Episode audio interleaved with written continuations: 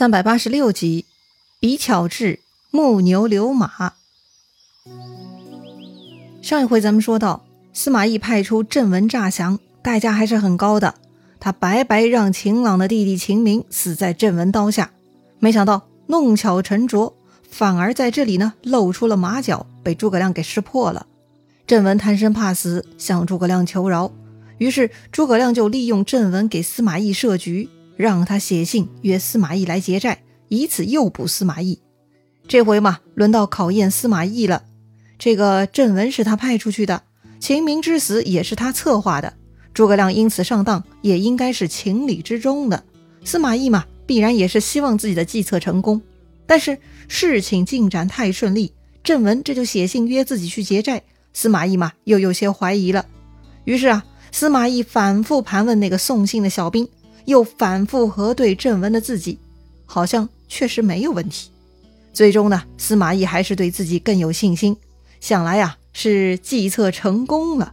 于是呢，司马懿赏赐这个送信的军士一顿酒肉，让他带信回去给正文，说今晚二更我来结债，大事若成，一定会重用你的。那个小兵啊，饱餐一顿，拜别司马懿，就回去报告诸葛亮了。哎，这还真的是心理素质不错的小兵哈！确认司马懿要来劫寨，诸葛亮呢先是摆开道场，一番祝祷，然后呢分别给手下众将安排了各种任务。诸葛亮自己呢，他带领十来个小兵来到高山上，指挥各支部队。再说司马懿，他呢这就准备晚上劫寨之事了。他的长子司马师就来劝谏了，单就这样一封信，父亲就去冒险，不太合适。不如派其他将领先去，父亲从后面接应就好。司马师考虑周全呐，司马懿这就采纳了。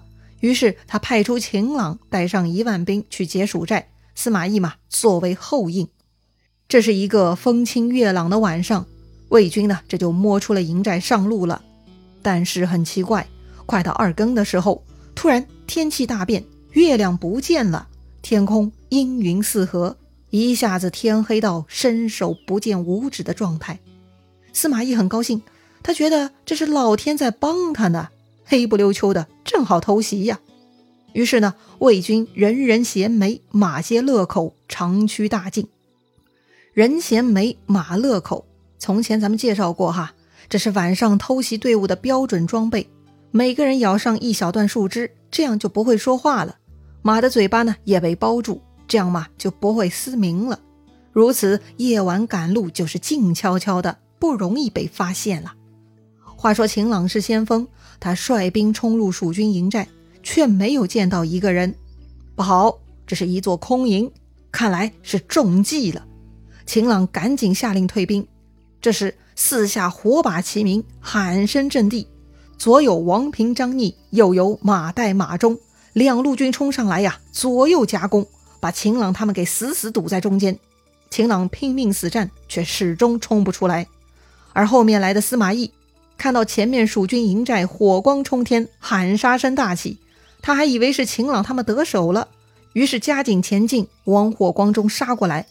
正当司马懿跑得欢乐呢，忽然路边一声喊起，鼓角喧天，火炮震地，左有魏延，右有姜维，两路蜀军这就杀出来砍司马懿了。遭遇突袭，司马懿部下大乱，加上天黑看不清楚，很多魏军就稀里糊涂被砍死砍伤了，包括司马懿本人在内，十伤八九，只有百分之十的人保全了自己，跟司马懿逃回了大寨。而秦朗呢，比较悲催，他被包围在蜀军寨中，冲不出来。蜀军上了弓弩队，活活将包围的魏军给全部射死。秦朗呢，也死在了乱军之中。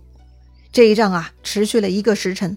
过了三更，说来也怪哈，天气又变化了，月亮又出来了，能见度大幅提高，恢复了月朗风清的状态。于是啊，诸葛亮在山头鸣金收军了。书上说，前面二更时分的阴云暗黑是诸葛亮做法的结果，是他施展了遁甲之法才得以实现的。后面天空恢复明亮。也是诸葛亮驱使六丁六甲扫荡浮云的杰作。说到这儿，不得不说，这个书上啊，把诸葛亮给神化了，至少神化了遁甲之法吧。哎，这种法术实在太牛了，又能缩短地面，令人一步千里，像孙悟空的筋斗云一样哈，又能遮云蔽月，就像这个晚上诸葛亮搞的天空乌漆麻黑，完事之后还能扫清浮云。还有前面陆逊在鱼富浦遭遇的奇特石头阵，那些都是奇门遁甲的效力，实在是牛的没边儿了。读书到此处，难免让人不禁瞎想哈。既然这个遁甲之术如此厉害，为啥诸葛亮不多多使用呢？若能如此，何苦这么多次跑出来打仗呢？打一次不就得了吗？哼，显然这是不可能的啊。所以呢，我们不妨这么理解。这个遁甲之术的使用啊，是需要积蓄怒气值的，不是随时随地的。用完一次，还得累积很长时间的怒气，待怒气蓄满了，才能再使用。哈哈哈，就像打游戏一样。好了，言归正传，诸葛亮收兵回寨，直接将那个没用的魏将郑文给斩了。接着呢，每天派人去魏军营寨挑战，但魏军啊，根本不理睬，不回应。长久僵持对蜀军不利呀，诸葛亮也不会坐以待毙。于是诸葛亮又得出门考察地形，思考破解之法了。这一天，诸葛亮坐上自己的小车，前去岐山渭水探路。来到一个山谷口，此处的地形呢，令诸葛亮眼前一亮。怎么说呢？原来呀，这个山谷长成了葫芦形状，被两边的山峰围出了一大一小两个山谷。大的嘛，估计可以容纳一千多人；小的也能容纳四五百人。最令诸葛亮高兴的是，山谷背后是狭长通道，只能通行一人一马。诸葛亮问旁边的向导官：“此处是什么地名？”向导官说：“呀，此处名为上方谷，也叫葫芦谷。”好极了，诸葛亮呢，这就有主意了。诸葛亮回到大营，开始调兵遣将了。他呢，先秘密吩咐了皮匠杜瑞。胡中两个人给他们指派了机密任务，接着又派出随军的一千多工匠，让他们去葫芦谷中制造一种特别的东西。这种东西啊，前无古人，名叫木牛流马，木头的牛，流动的马，哈，没人认识这是什么东东。接着呢，又派马岱带领五百兵守住山谷口。诸葛亮特别叮嘱马岱，这些进入葫芦口的匠人一定要看紧了，既不能让任何人出来。也不能让任何人进去。诸葛亮说自己会时不时过来检查的。总之呢，捉住司马懿，成败在此一举，万万不可走漏消息啊！马岱工作嘛，一向是踏实诚恳，自然是万无一失的。